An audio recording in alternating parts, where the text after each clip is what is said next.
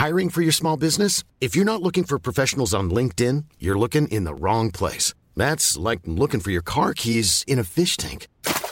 LinkedIn helps you hire professionals you can't find anywhere else, even those who aren't actively searching for a new job but might be open to the perfect role. In a given month, over 70% of LinkedIn users don't even visit other leading job sites. So start looking in the right place. With LinkedIn, you can hire professionals like a professional. Post your free job on linkedin.com/people slash people today.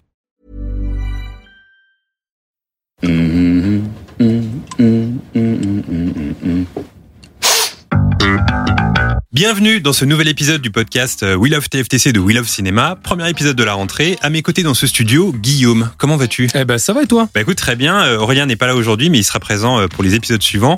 Pour ce premier épisode de la saison, nous avons le plaisir de recevoir Fred Testo. Comment vas-tu? Eh ben, il se trouve que je vais très bien apparemment. Pas mal. Merci. Euh, alors, est-ce que tu peux te présenter pour ceux qui encore ne te connaîtraient pas?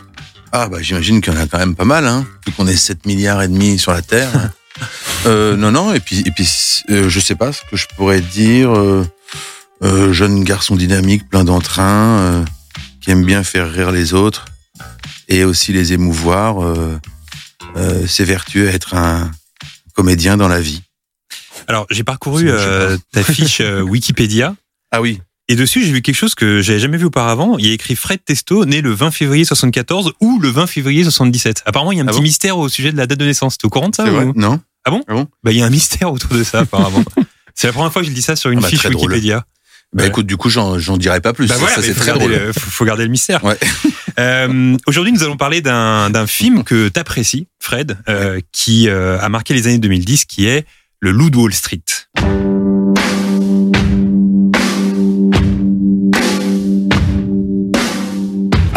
Sorti en 2013 et réalisé par Martin Scorsese, ce film retrace et romance par moments le parcours de Jordan Belfort, courtier en bourse qui dans les années 80 accéda au sommet avant de sombrer sur fond de malversation, cocaïne et prostituée. Ce film, porté brillamment à l'écran par Leonardo DiCaprio, est le plus gros succès commercial de Martin Scorsese. Un film qui fut euh, plusieurs fois nommé aux Oscars sans en remporter un seul, mais qui permit tout de même à Leonardo DiCaprio de remporter un Golden Globe. Alors messieurs, la traditionnelle question qui ouvre ce podcast, quel est votre premier souvenir lié à ce film? Et je vais commencer avec Fred. Euh, bah je sais pas, ça fait l'effet de même là d'en parler, c'est d'une bombe parce que je c'est un film déjà qui est qui est assez long et euh, c'est peut-être un peu le début des séries. ça ferait au moins deux épisodes d'aujourd'hui. Aujourd'hui, les gens font ça un peu, ils coupent les films Ouais. de 3 heures. Maintenant, ils ont un, peu moins de patience à regarder des films de 3 heures. Non, mais en fait, ce que j'adore, c'est que c'est c'est parce que ça, ça j'ai l'impression que ça raconte un peu une époque où où tout était encore permis. Euh, des gens qui démarrent de rien, qui peuvent réussir après avec tout ce que ça implique. Et c'est surtout que ça, ça parle ouvertement aussi de, on parle de, de succès plus ou moins bien euh, acquis, mais de, de, de la drogue aussi. Hmm. Parce que ça, c'est un scandale sanitaire euh, actuellement aux États-Unis depuis 20 ans sur les opiacés. Et ce film, il, il en parlait d'une manière où, euh, assez incroyable sous, sous, sous couvert de, de cet homme euh, assez hors du, hors du commun. Euh, il prenait tel truc pour mal de dos, tel truc pour mal aux pieds, tel truc pour mal à la tête. Et en même temps, nous, on est, on est euh, subjugué par, euh, par son talent et sa vie qui est folle. Mais en même temps, euh, c'est aussi la chute d'un gars. euh, et, et moi, ça m'a toujours touché parce que voilà, t'es là et puis du jour au lendemain, tu peux être en bas à travers toutes ces années en plus. Parce que le- le- les films avec l'histoire, quand, quand tu démarres de ta, ta jeunesse jusqu'à jusqu'à plus loin, enfin moi j'ai toujours adoré, comme dans Les Affranchis, Scorsese il aime bien Mhm. faire ça aussi, enfin dans, quasiment dans tous ses films d'ailleurs. Et je sais pas, ça me ça m'a marqué dans la dans la nature humaine jusqu'où on peut aller quoi. À l'époque, donc je sais pas quel âge j'avais parce qu'on sait pas quand je suis né, donc euh, Et c'est justement ce qui est fascinant dans ce film, c'est que on pourrait euh, euh, se dire euh, putain cool, sa vie est géniale en fait, j'ai envie de la voir et tout, bah, alors que pas du tout. Quoi. En fait, ouais, non, en fait, c'est d'un autre côté, c'est en fait, on a les deux. C'est ça qui est très marquant, c'est qu'on peut le voir d'un d'une manière où on se dit, bah, oh quel succès, quel homme, et d'un autre côté, quelle déchéance, Ouais. quelle vie horrible en fait. En fait, il a tout raté d'un Ouais. côté, et d'un autre, des gens diraient, bah non, il a tout réussi. Ouais, c'est vrai. Mais en fait, non, c'est pathétique et, et émouvant au final l'histoire de cette personne et de son entourage aussi, parce que c'est non, enfin voilà, je sais pas, c'est moi ça m'a vraiment touché quoi. Guillaume, ton premier souvenir à Bah, je l'ai vu au ciné, quoi.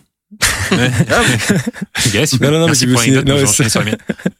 Non, mais, euh, mais c'est un peu le. Non, je me souviens, je l'avais vu au ciné que je m'étais pris évidemment une énorme baffe parce que il y a ce truc où en fait, bon, déjà, il y a aucun ventre mou. Mm. Et en fait, euh, je sais pas, il y a une sorte de truc hyper électrique où t'es, où c'est pas un sujet, euh, comment dire, on dirait, on dirait un peu un film d'action. Tu ressors un peu comme dans un film d'action, t'es là, paf, paf, t'en prends plein la gueule, alors qu'en fait, c'est pas, c'est pas du tout un film d'action. Mais ce que je veux dire, c'est, il y avait ça qui m'avait marqué. Il y a cette, euh, il y a toutes les mises en scène dans le bureau que je trouvais incroyables où il rentre. Il y a des, il y a, il y a des, une sorte de chorégraphie de gens partout, etc. Je trouvais folle. Et il y a le personnage de Jonah Hill oui. que j'ai retenu que je trouve incroyablement mmh. horrible en vrai qui est genre qui est qui est pleutre qui est qui est enfin qui est affreux mais qui est génial dans le dans l'interprétation et voilà, ouais, c'est vraiment un film qui m'a qui m'a marqué, ouais. Moi, ça a un peu été un, un acte manqué parce que j'ai mis énormément de temps avant de, de voir ce film. Je l'ai vu il y a un an seulement, alors qu'il est sorti en 2013. Okay. J'étais passé à côté. Enfin, je voulais le voir, mais à chaque fois, il y a des films comme ça, on, on repousse un peu. Et j'ai trouvé formidable. Et aussi, il y a quelque chose qui m'a marqué, c'est le bah, c'est le montage un peu. Tu parlais des affranchis juste avant, Fred. Le montage mmh. qu'il y a dans ce film, parce que c'est un montage très dynamique, comme tous mmh. les films de euh, de Martin Scorsese. C'est le montage euh, d'une femme qui s'appelle euh, Thelma Schoonmaker. Et elle est assez fascinante cette femme parce que bah elle fait vraiment partie inhérente du style Scorsese parce qu'il y a son montage hyper dynamique. Et elle a 81 ans aujourd'hui, puis elle continue à monter les films de, de Scorsese, elle qui a monté euh, The Irishman par exemple. Et, euh, et d'ailleurs pour ce film-là, elle était un peu déçue parce que c'est le premier film de Scorsese qui a été tourné euh, en numérique. Et elle, elle avait l'habitude de monter avec des pellicules, donc elle s'est adaptée à ça. Mais on retrouve quand même cette patte et ce montage hyper dynamique, ce truc un peu comme si le montage était coqué lui aussi, comme si le montage était un peu drogué. Et, et j'ai trouvé ça formidable, euh, comme vous tous. Euh, Guillaume, il y a dans ce film une apparition euh, d'un acteur qu'on aime tous, c'est euh, Matthew McConaughey. Je dis ça, mais tu l'aimes bien, Fred? Ah oui, oui. donc on l'aime tous, manifestement. Est-ce qu'on dit Matthew McConaughey? C'est vraiment la bonne prononciation Oui, je l'ai bien prononcé Je crois pas. Hein. McConaughey, je sais pas. McConaughey, ok. J'ai un doute. Très bien. Euh, acteur que l'on voit très peu à l'écran, mais qui pourtant a marqué le film de son empreinte.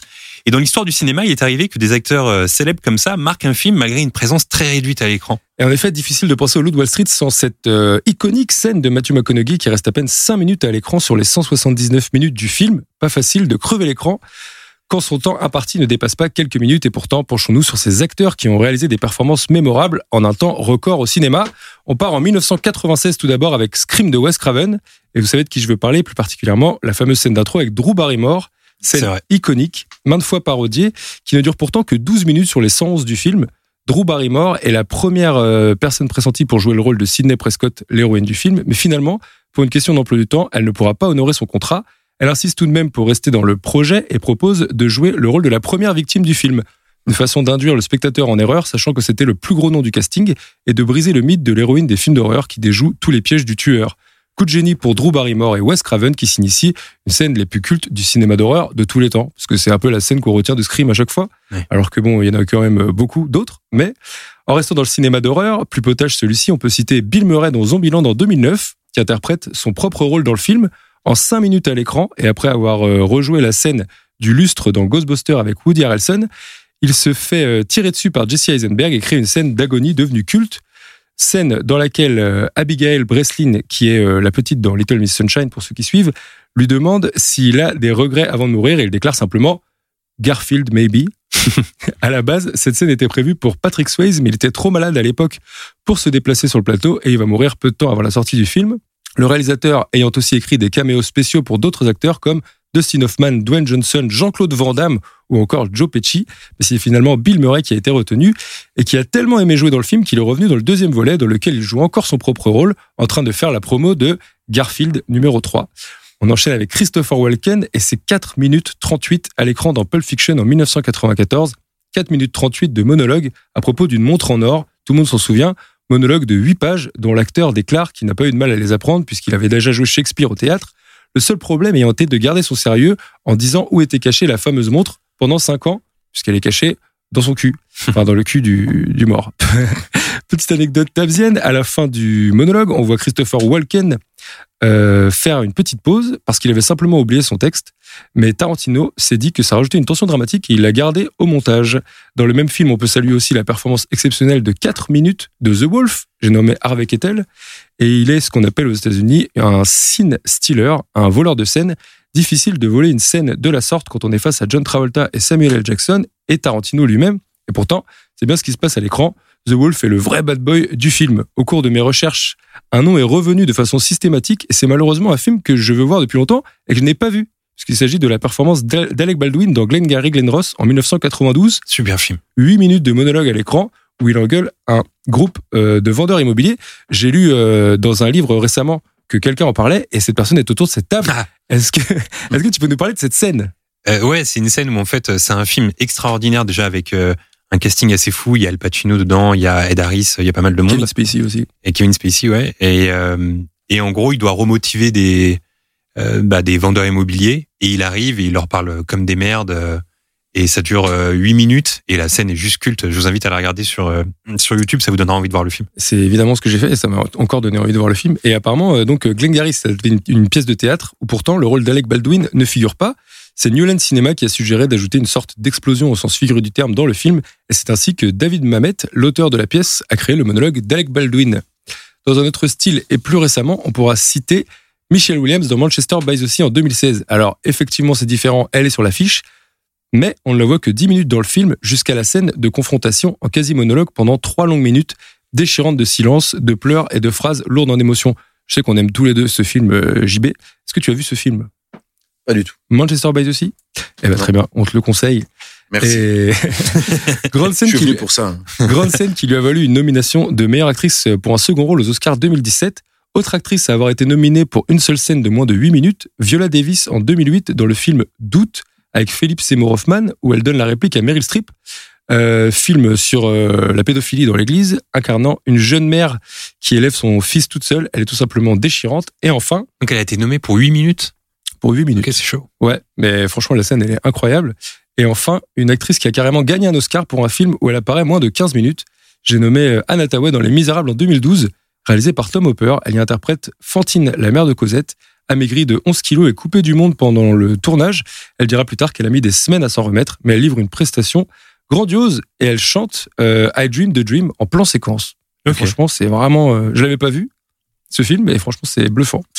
Et enfin, parce que j'adore cet artiste et ce film, on peut citer le monologue de Will Oldham, j'ai nommé Bonnie Prince Billy dans A Ghost Story en 2017, réalisé par David, Lo- David Lowery. Monologue euh, à part dans le film sur l'héritage que laisse l'être humain après son passage sur Terre et la vacuité de l'existence. Alors dit comme ça, c'est bien déprimant. c'est une des seules scènes parlées du film qui intervient en plein milieu et qui en résume tout le propos. On aurait pu citer aussi Tom Cruise dans Tonnerre sous les tropiques, dans le rôle de Les Grossman en 2008, personnage pour lequel il s'est inspiré de sa rencontre avec Harvey Weinstein, figurez-vous, et, pres- et prestation devenue tellement iconique qu'il va la reprendre en live avec Jennifer Lopez pour les MTV Music Awards 2010.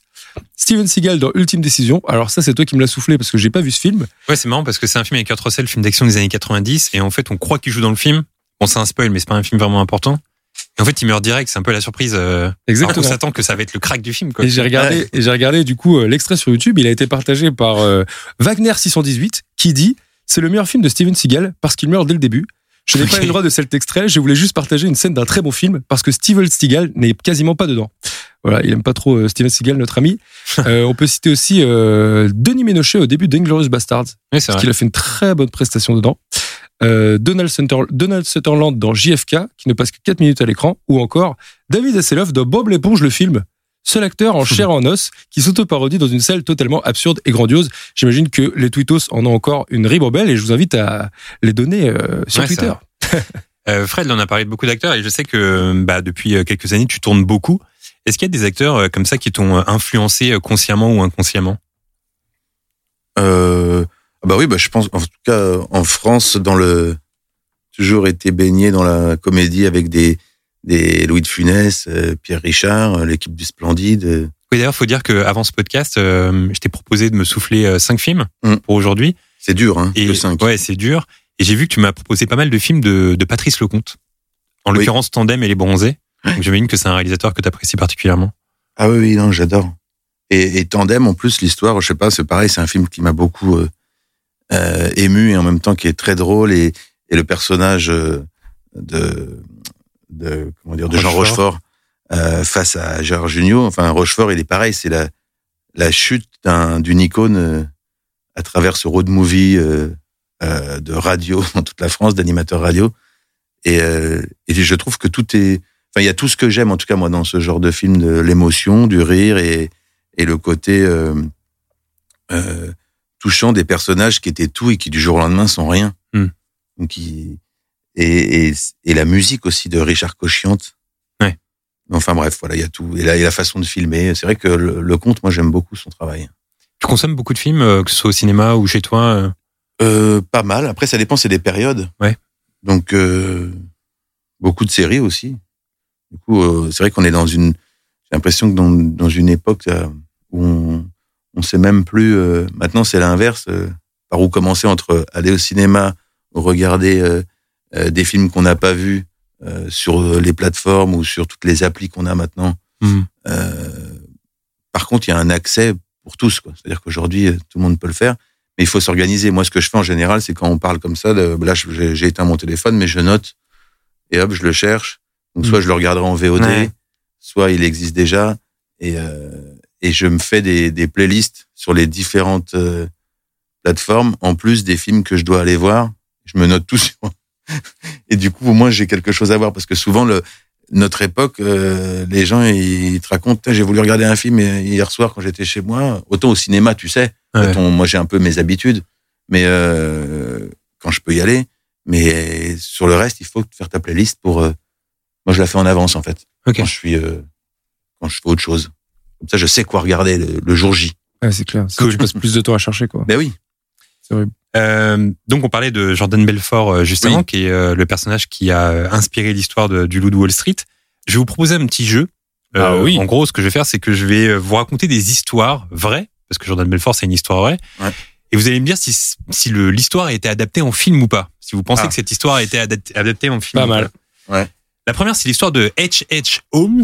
Euh, H.H. Holmes, c'est un type qui est considéré comme le tout premier tueur en série de l'histoire aux États-Unis. Euh, il aurait tué en tout et pour tout 200 personnes et de façon très cinématographique puisqu'en 1893, euh, il fait construire un château très étrange qu'il transforme en hôtel. Très étrange puisque les chambres n'ont pas de fenêtres et que l'ensemble ressemble à un labyrinthe dont euh, seul Holmes connaît les secrets. À l'intérieur de cet hôtel, il torturait des femmes très souvent, les tuait puis les jetait dans un trou au sous-sol. Alors à votre avis, est-ce que cette histoire a, été adaptée en film? C'est un très bon film. Mais je, je, je, crois que je dirais oui. Ouais? Fred? J'aurais envie de dire oui aussi. Ben non, mais il n'y a pas eu de film là-dessus. C'est incroyable. voilà. Ouais. Il a créé un château euh, juste pour tuer des gens. un- Et il n'y a pas encore eu de film. Difficilement tout public, mais un très bon film probable. Bah si, il y a des producteurs qui écoutent, euh, ça peut faire un bon film d'horreur. La deuxième histoire, c'est celle de Horace euh, Greasley. Euh, Horace Greasley, c'est un soldat britannique qui fut capturé par les nazis en 40 euh, avant d'être envoyé dans un camp. Et à l'intérieur de ce camp, il tomba fou amoureux de la fille d'un SS qui était posté à l'intérieur. Au courant de cette aventure, cette fille fut transférée dans un camp à quelques centaines de mètres. Euh, alors ce que fit Horace Greasley, c'est un trou dans sa cellule afin de ramper sous terre et rejoindre la fille chaque nuit. Et puis à chaque fois, il revenait dans sa cellule au lieu de s'évader. Est-ce que cette histoire a connu un film? J'ai envie de dire oui. T'as envie de dire oui encore hein? T'as Franchement, envie de dire oui C'est une belle histoire. C'est une belle histoire. Moi, j'ai envie de dire non maintenant. Et ben c'est Fred qui a raison. Il y a Ah, pas de film. Ah, bah, il va- Mais c'est quand même une histoire incroyable, ça mérite Ouais, un c'est film fou. ce truc, non Ouais, Pas de film fou. encore, tout le monde s'en branle. Personne ne peut Tout parler d'Horace de histoire. Pourtant, en plus, euh, niveau production, c'est intéressant parce que tu as un lieu fixe, Bah ouais, quasiment. voilà. Tu as deux décors, de donc euh, budget, ça voilà. peut être très rentable. un trou sous terre. Mm. Euh, L'histoire de Alvin Strait maintenant. C'est euh, un homme qui en 73, n'ayant plus le permis de conduire, a parcouru euh, 386 km sur une tondeuse à gazon afin de rendre visite à son frère malade.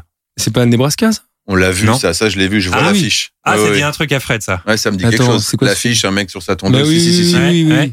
Eh ben, Fred a raison. Ouais. Ouais. Euh, c'est un film de David Lynch, Ah. sorti en 99, qui s'appelle justement Une histoire vraie. C'est un film produit par euh, Disney. voilà. Ah oui. Et donc le mec a, a rejoint son frère malade en tondeuse. Euh, autre histoire vraie, en 1928 à Los Angeles, une femme apprend que son fils a été enlevé. Alors elle prévient la police, tout le monde se met à chercher son enfant en vain. Et puis quelques mois plus tard, la police organise une conférence de presse afin d'annoncer que l'enfant a été retrouvé. Le problème, c'est que la mère ne le reconnaît pas et assure qu'il ne s'agit pas de son fils, au contraire de la police. Est-ce que ce film existe? Est-ce qu'il y a eu un film là-dessus? Hmm, je dirais non. T'es nul aujourd'hui de ouf.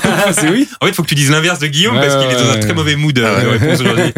Non, ce film existe, ça s'appelle Ah. L'échange de Clint Eastwood avec Angelina Ah Jolie. là là, Ah oui. Bon. Et ouais, donc Eh oui. euh, Clint Eastwood en a fait un film. Et oui. Et enfin, une dernière histoire, c'est euh, une histoire qui se situe autour du phare euh, d'Eilenmore en Écosse. En 1900, il y a trois gardiens qui euh, gardent le phare. Et en fait, euh, pas de nouvelles d'eux. Des secours arrivent et à l'intérieur, ils trouvent juste des restes dans une assiette, dessirés, et des notes qui disent euh, une tempête mystérieuse et, effrayante euh, s'est produite, on a tous peur, etc. Et on n'a jamais retrouvé les corps. Et en fait, quand ils ont fait des analyses, ils se sont rendus compte météorologiques, ils se sont rendus compte qu'il n'y a jamais eu de tempête à cet endroit-là, en fait. Et on n'a jamais retrouvé les trois euh, personnages de ce phare. Pas mal. J'ai envie de, j'ai envie qu'il y ait un feu de cour là quand tu parles. Est-ce qu'il y a eu un film de cette histoire, Euh, oui. Fred? Bah non.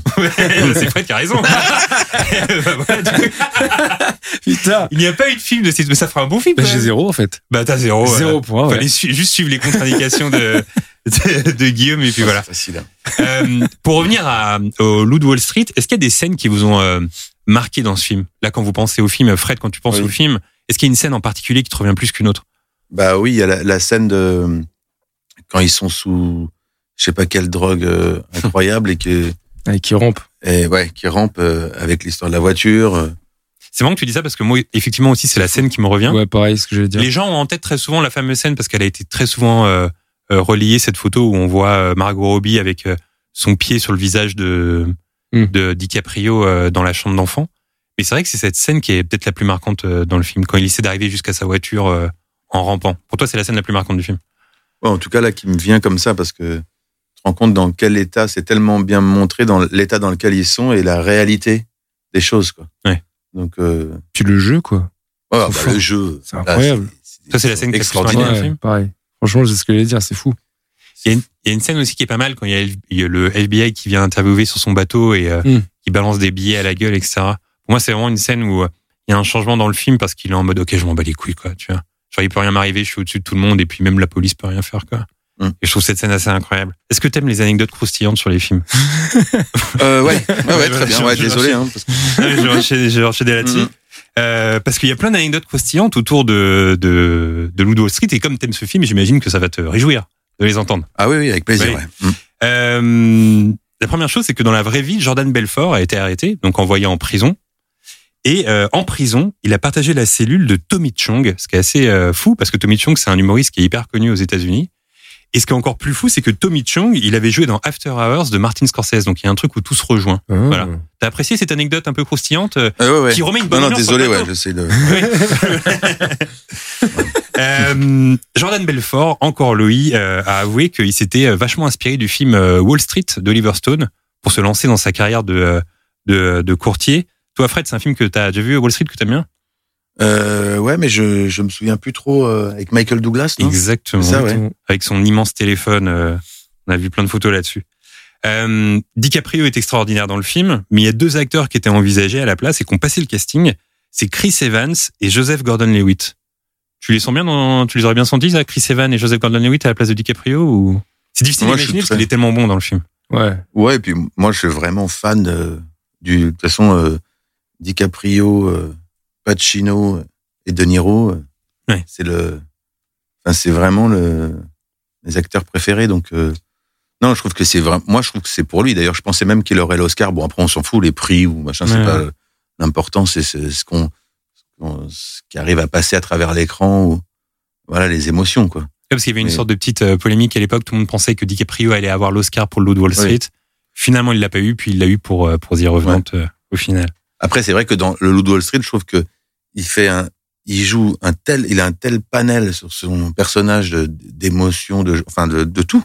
C'est, c'est incroyable hein, comme performance. Il y a une vidéo qui existe sur Internet. Alors, je sais pas si tu as vu cette vidéo, Fred, mais vraiment, je t'encourage à la regarder.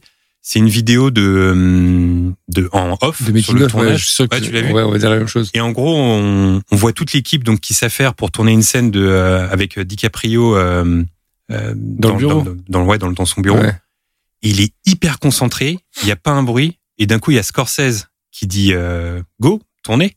Et là, il y a toute la salle qui se met en action comme ça. Puis il y a DiCaprio qui enchaîne et tout. C'est tellement impressionnant. Ouais, il est, il est, C'est fou. il est métronomique. Ouais, c'est incroyable. Euh, Est-ce que vous connaissez le film Princess Bride de Rob Reiner? Oui. C'est un film un peu euh, conte euh, médiéval pour enfants euh, qui est sorti dans les années 80. Et il s'avère que c'est le film préféré de Jonah Hill. Et c'est un film réalisé par Rob Reiner. Et Rob Reiner, il joue dans le Loup de Wall Street. Il joue le père de- du personnage incarné par DiCaprio. Ce qui fait que Jonah Hill, pendant tout le film, il a saoulé Rob Reiner de questions sur euh, Princess Bride. Et Rob Reiner, à la fin, il lui a dit, bon mec, euh, c'est relou, quoi. Genre, tu me poses mille questions par jour sur le film, arrête, quoi. Stop, c'est relou. Et du coup, j'avais trouvé ça assez drôle. Euh, Il y a une scène dans le film où DiCaprio embrasse une dame âgée sur un banc, si vous vous en souvenez. Et il était tellement stressé à l'idée de tourner cette scène qu'il a fallu 27 prises. Donc il a embrassé 27 fois. Il est pas, dame il- âgée. il est Ah pas ouais. si bon finalement. Ouais. C'est ce que tu nous dis. Oui, Non, mais c'est marrant. pas très bon acteur. Ouais, finalement. c'est pas très bon acteur. C'est marrant parce que tu l'imagines pas. euh, Bah ouais. Mais il était stressé de ouf, Stressé. quoi. À l'idée d'embrasser euh, une, dame âgée. Ouais. Euh, bon, il y a une scène culte. on, on a effleuré tout à l'heure le sujet de Matthew McConaughey. Et on dit. il y a cette scène culte dans le film où il se tape euh, la poitrine avec son poing. Oui. Et ce qui est fou, c'est que c'est complètement improvisé en fait. Ça, Oui. c'était pas prévu. Et c'est lui qui s'est mis à se taper la poitrine comme ça. Et Scorsese a vu ça derrière la caméra. Il s'est dit, bah c'est génial, on le garde quoi. Incroyable. Ouais. euh, Mais c'est rare que Ouais. ça devienne autant un truc. euh, C'est devenu un truc d'internet à fond. C'est devenu un mème. euh, tout Ouais, j'ai c'est devenu un truc d'école de, marketing où tu sais, les gens ils font ça là, Ouais, tu sais, ouais, quand ils se croient euh, Jordan Belfort. Ouais. ils font tout ça là. Euh, et enfin, euh, John Hill a touché un, un cachet euh, assez bas finalement, enfin toute proportion gardée pour pour Hollywood, il a touché un cachet de 60 000 dollars parce qu'il avait à tout prix envie de jouer avec euh, avec Scorsese, donc il a dit ok, je fais un effort et je toucherai juste 60 000. Et euh, et voilà, des- 60 000 c'est quand même une somme, c'est quand Des même petits beaucoup. intéressements sur le SLS. Non. Bah, même pas, Même pas, ouais, Non, tranquille, non, plus 60 000 euh, pour jouer dedans. euh, Mais en même temps, pour jouer dans un film de Scorsese, on accepte 60 000. Ah oui, oui. Ouais, bah voilà. Donc, euh, toi, si on te propose 60 000 sur euh, Scorsese, tu dis oui. Moi, je le ferais, hein, même si, voilà. Bah voilà. grave. vois. Donc, euh, je pense qu'on aurait tous dit oui pour un truc comme ça. Ouais. Euh, T'as trouvé ces anecdotes croustillantes ou euh... ouais Ah oui, oui, non, je Ouais. trouve ça intéressant. Au contraire. On Euh, n'imime pas euh, ce qui se passe derrière. Hein. Ah bah ouais, c'est euh, toute la magie du- on Dans les coulisses, là. hein. La magie des coulisses, effectivement. Hein. Euh, Fred, on termine toujours cette, ce podcast par euh, des questions qui s'appellent le dernier et la dernière. En gros, tout ce que tu as consommé culturellement ces dernières semaines. Du coup, je vais te poser des questions. Si tu essaies de réunir un peu tes souvenirs. Ouais. Par exemple, le dernier film que tu as vu au cinéma. D'ailleurs, est-ce que tu es retourné au cinéma depuis la réouverture? Ah bah bien sûr. J'ai un cinéma chez moi. De... J'ai un écran de 25 mètres. Ah pardon. je- non, non. euh, le dernier film que j'ai vu, c'est euh, Drunk. Ok. Et alors? Ah bah c'est extraordinaire. hein. Tout le monde dit que c'est extraordinaire. c'est J'ai du mal à adoré. le Moi, j'ai adoré ce film. Ouais, non mais pareil. Après, moi, ça me touche parce que ça, pareil, ça, ça, ça raconte, euh, ça raconte encore des, des personnages qui, comme ça, qui, qui fluctuent, qui se transcendent, qui changent complètement, euh, qui étaient là et qui sont là et après qui sont là. Enfin, qui la vie, quoi. J'ai l'impression que ça raconte. euh, et je vous encourage à aller le voir, surtout pour le postulat. Je sais pas si on peut le raconter, mais Ouais, bien sûr.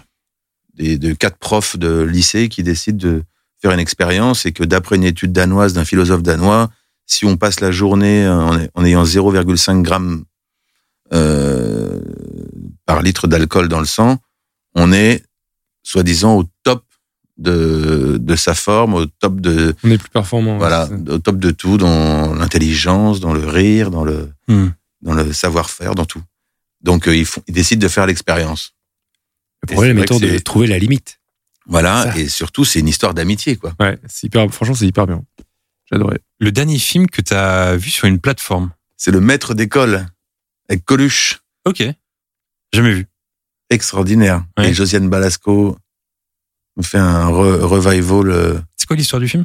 Bah c'est en fait un, un un mec qui a plus de boulot, qui se fait virer de son magasin, de, il vendait des fringues et qui se dit bah en fait et si j'étais instituteur, qui se retrouve dans un bled de province à faire euh, l'instituteur et c'est plein d'humanité, plein de plein d'humour et aussi très touchant. euh, on va le suivre euh, par rapport à son parcours et puis c'est Coluche quoi. Ok.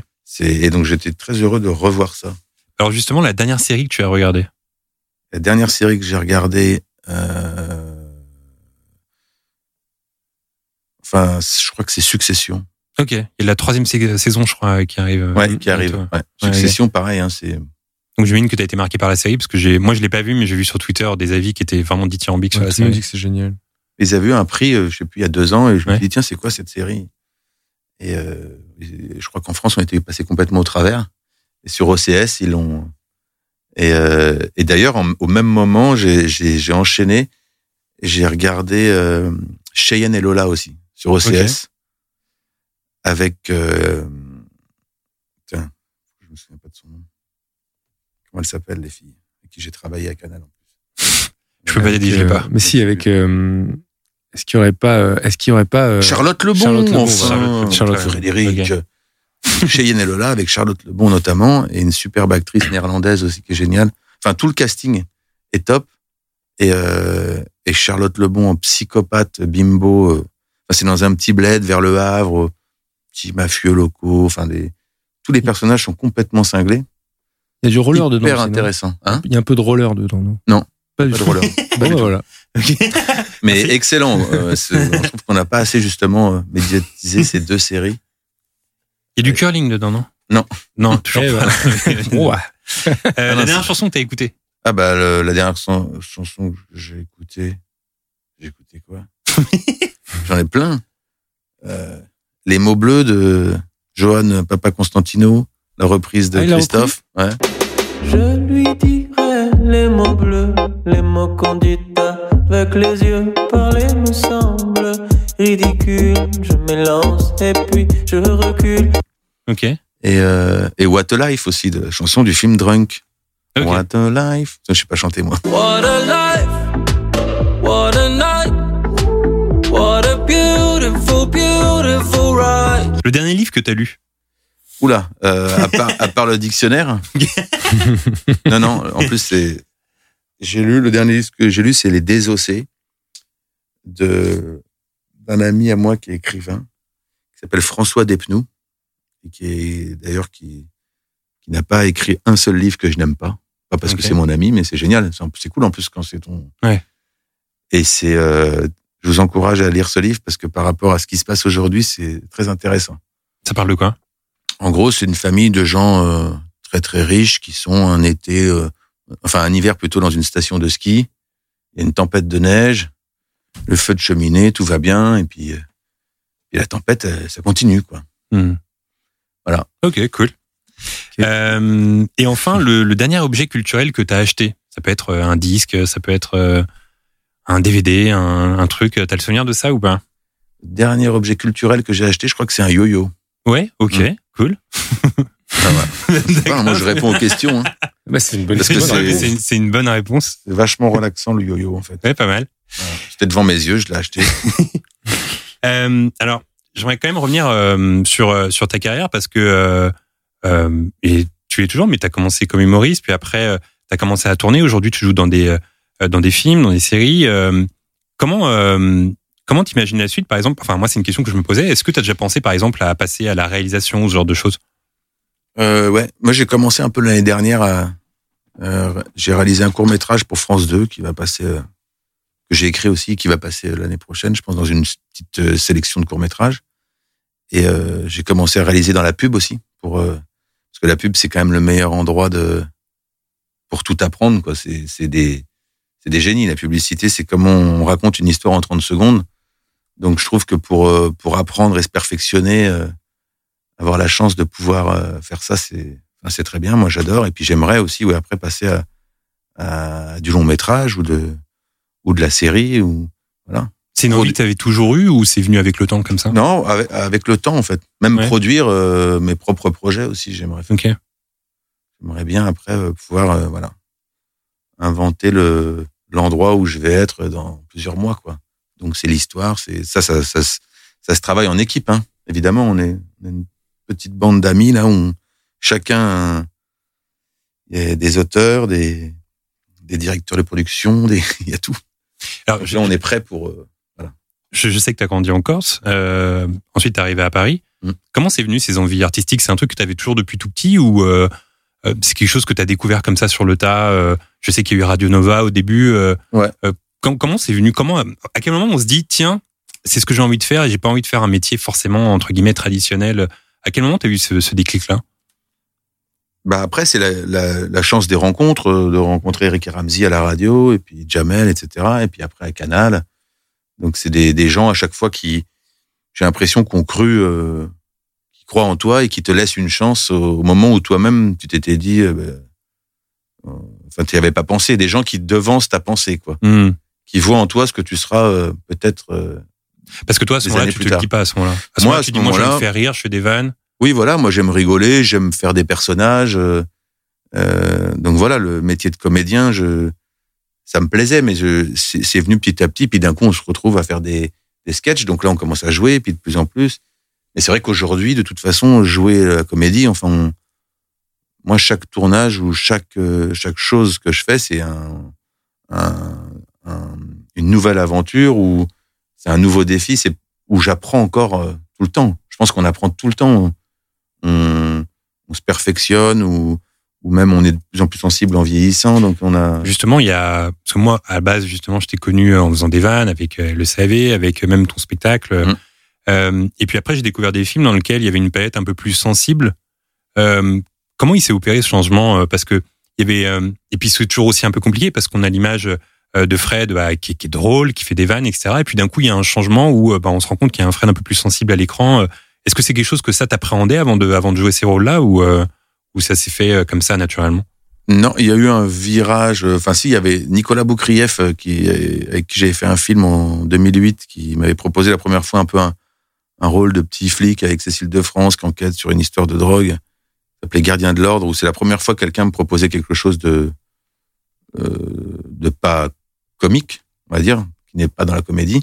Et après, en 2000, euh, je crois que c'est en 2013, on m'a proposé de faire de la télé. J'en avais jamais fait de un téléfilm sur euh, TF1 qui s'appelait L'emprise, l'histoire d'un mari violent euh, euh, que sa femme a fini par tuer. Elle a été acquittée après au procès. Enfin, une histoire hallucinante. Et c'est vrai que j'étais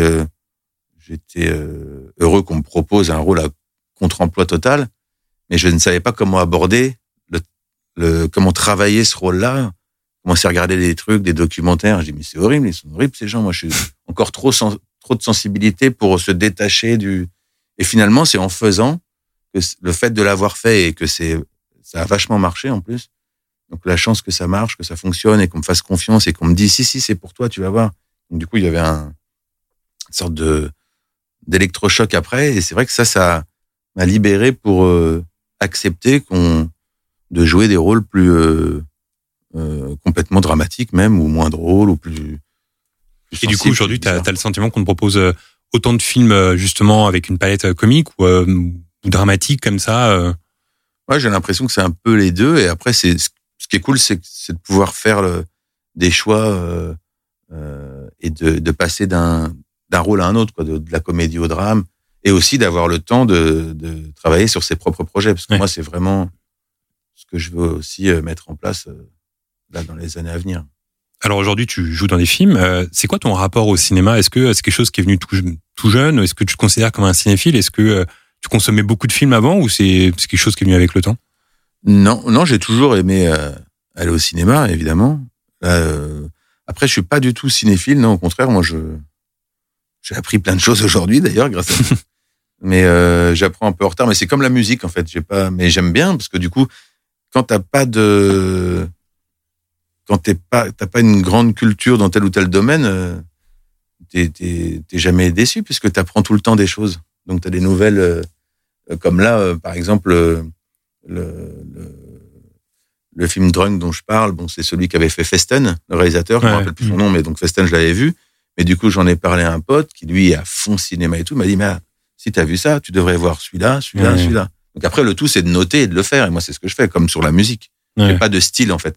Pas de style de cinéma ou de style de musical, mais donc, euh, ni dans les bouquins d'ailleurs.